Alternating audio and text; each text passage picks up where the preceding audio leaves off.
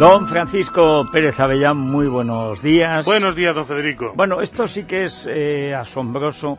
Secuestro que no es secuestro, pero de hijos que sí que son hijos, de padres que sí que están separados y que tienen problemas de custodia, y hay gente, bandas, matones, que viven haciendo negocio de esta situación. De restitución de menores, se llama. Restitución. Así de retrasados y de retorcidos son. El caso es que esta gente está haciendo enorme negocio porque aquí, según el Ministerio de Interior, reconoce que en el primer semestre del año 2013 han sido raptados por sus progenitores aproximadamente 112 niños. Estamos hablando de niños siempre, habitualmente, eh, hijos de personas de distintas nacionalidades que viven aquí, que se enfadan, mm. se pelean y cada uno uh, tira, para su casa. Y muchas veces el hombre o la mujer acaba llevándose a los niños, bien sea a un país de Latinoamérica, mm. al centro de Europa o a cualquier otro lado. Entonces, el otro progenitor quiere recuperar y no sabe cómo, ni de qué manera, ni de qué forma. Y aparecen estos individuos providencialmente, que son pues por ejemplo, un antiguo conductor de ambulancias de Noruega, o hay un individuo que eh, trabajaba de mercenario en las fuerzas especiales, entonces estos tíos que son fuertes como castillos, rápidos, con un coche, no sé qué, se prestan para ir a recoger al niño. el clásico armario que mete miedo. A recoger al niño al colegio, por ejemplo, ¿eh? y llevárselo. Esto puede costarle al padre, al progenitor que está demandando esto, desde 40.000 a 200.000 euros fácilmente. Hombre, los hay más baratos, depende de los servicios, la facilidad, etcétera. El caso es que esto crece y es muy difícil de combatir porque nuevamente ellos cuentan siempre con los padres. Al contar con los padres, el padre, el tío, el hermano, o sea, que son el padre, familiares. El padre acompaña al armario o la, madre, o la madre. Claro, y entonces, entonces resulta que el que se lo lleve el padre al niño no es un delito, no es un secuestro. No, pero, ¿Eh? pero el que le acompaña tampoco queda pillado. Es un ayudante, un amigo, un compañero, alguien que te ha ido a visitar. Entonces, en esto ha florecido de forma tremebunda debido a que...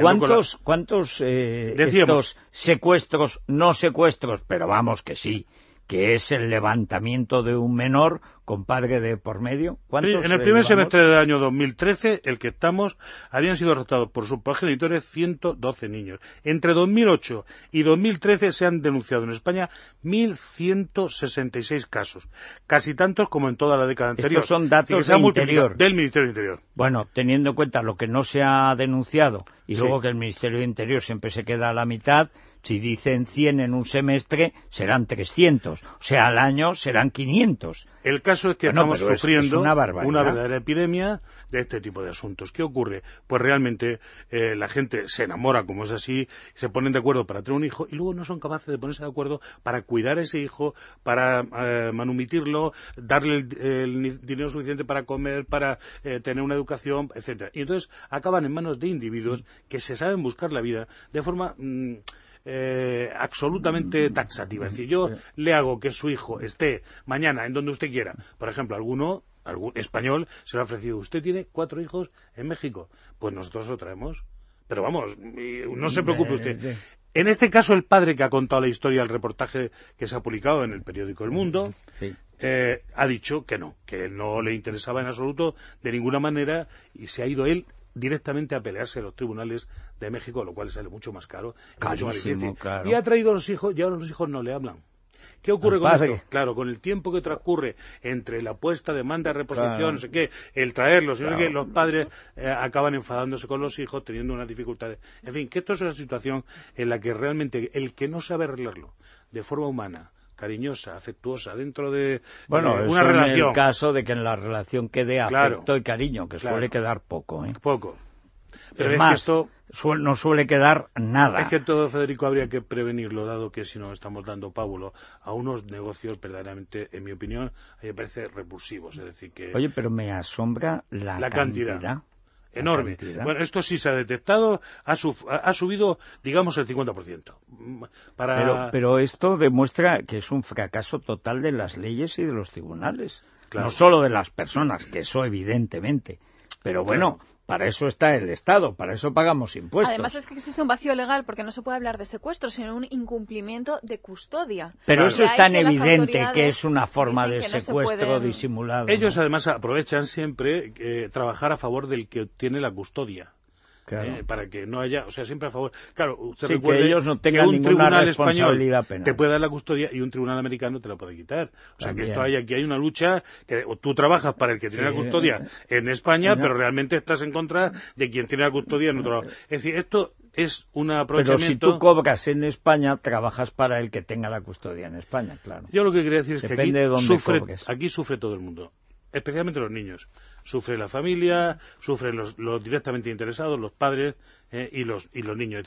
la, la, cuestión no mejora. Es decir, la intervención de estos grupos de restitución de menores, en mi opinión, no mejoran para nada las relaciones interpersonales, familiares. Lo que de los niños estos mexicanos es terrible. Es terrible. Entonces hay que llevar mucho cuidado. En aquellos países en los que no está vigente el convenio de la Haya, no tienen por qué acatar las decisiones dictaminadas por un juez respecto a la custodia. De ahí que encima se puedan amparar algunos países en no seguir un poco el proceso. Bueno, una última cuestión, porque hay un artículo sensacional de Paco Pérez Avella en Libertad Digital con lo que está pasando con la contaminación de las pruebas en el caso Asunta, que ya nos llamaba la atención, pero ¿cómo que de pronto aparece semen o, supuestos datos de pruebas de semen en la camiseta de la niña? Sí, sí, sí. Pero es que los datos que han aparecido son todavía más absurdos. A la altura del pecho derecho de la camiseta aparece una mancha de semen contundente, es decir, de fuerza, una mancha, no un vestigio, sino una mancha que se puede comprobar,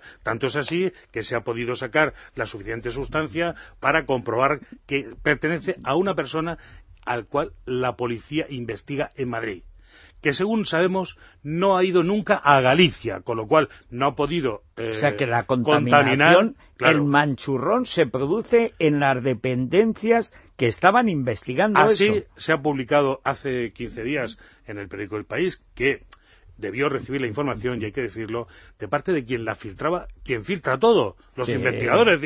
si esto es un sitio en el que se ha dictaminado desde el principio eh, el, secreto sumario, que es importante decir, porque todas las cadenas de televisión están diciendo que se va a acabar el, secreto sumario. Se va a acabar el secreto sumario, lo que quiere decir que las defensas van a poder acceder, pero los periodistas no, porque el sumario sigue siendo secreto para los periodistas. Nos enteraremos de lo que nos quieran contar las partes una vez que ellos se enteren. Pero lo que quiero decir es que eh, la Guardia Civil no ha salido en voz y tricornio a desmentir lo que fuera, sino que a través de periodistas amigos a los que les hace favores han salido en los medios de comunicación diciendo, no, no, pero en el laboratorio de criminalística no ha podido ser. Pues dígame usted dónde, porque resulta que si este señor violador está siendo investigado en Madrid, no ha estado nunca en Galicia, y resulta que está investigado en el laboratorio de criminalística, dígame usted dónde, dónde ha podido contaminar qué clase de chapuza, qué clase de chapuza llevan ustedes a cabo en el laboratorio. Hombre, y lo que es importante es también que con todo esto del secreto del sumario, yo le voy a adelantar una exclusiva aquí, don Federico. Yo creo que cuando se levante el sumario no va a haber nada. No vamos a encontrar nada. Es decir, si todo se ha filtrado, si, si, día a día se ha ido filtrando hasta las cosas que nunca se debieron filtrar, como son esas conversaciones obtenidas en el calabozo, que, no se debe, hombre, por favor, no se debe ocultar a la gente que se tiene tenida. Total, que bueno, que no nos explican esto. Si, si la cosa se pudiera aclarar, podría ser motivo de anular la prueba y no solo la prueba, sino todas las pruebas que se han hecho en el mismo laboratorio. Porque claro, ya uno no se fía. Usted imagínese que se compra usted una cosa de comer y le intoxica, pues ya no come usted nada. Hay que repetir todas las, todas las cosas en otro laboratorio que no esté contaminado. Válgame Dios, pues sí que va, no sé. Hombre, es que mire usted, si nosotros jugamos a la democracia, la democracia es fair play. Juego limpio. Aquí no vale cualquier cosa. ¿Eh? Y el secreto sumario está hecho para una cosa determinada, no para impedir que las personas tengan posibilidad de defensa, ¿no? Porque claro, si no se enteran de que les imputan, dígame usted cómo se van a defender. Y los periodistas tenemos que saber algo, lo que sea, pero debe ser oficial, no que aquí nos filtren lo que quieran, porque al final pues contamos cosas que están cogidas por los pelos. Nada. Digo en general, don Federico. aquí eh, nos quejamos porque es nuestra obligación, porque esto funciona muy mal. Y teniendo buenos profesionales que lo pueden hacer bien, ¿por qué lo hacemos mal? O sea, pues, pues es Tenemos unos políticos muy malos. Muy malos. ¿Usted sabe lo que... no al ministro del Interior. Usted, ha visto lo que pasaba con los mozos de Cataluña, ¿no? Pues sí. Y el empresario esto y tal. Por lo visto, la culpa la tiene todo un señor político que han puesto allí de supervisor que no sabe nada de seguridad. porque aquí no hace falta saber nada de seguridad. Basta con que te pongan enchufado. Bueno, pues muchas gracias eh, Paco Pérez Avellán. Nos vamos a ir en nuestra ruta de acá para allá, pero nos vamos a ir a Javea. A Javea, pero... Ahí se come. Pues cuidadito, vamos a tomar Simbioline Quemagras, que es un producto totalmente natural que nos va a ayudar a mantener nuestro peso. Ya lo saben, Simbioline Quemagras es de Laboratorios Mundo Natural y está disponible en farmacias, herbolarios y en parafarmaciamundonatural.es. Bueno, pues nos vamos a Javea, que es un sitio maravilloso, pero maravilloso, y, donde se come muy bien. Luego nos va a dar una receta muy de allí, Víctor de la Serna, eh, la coca de tomate y pimientos, que eso es... Levantino 100%. Sí, señor. Es la mañana de Federico, con Federico Jiménez Los Santos.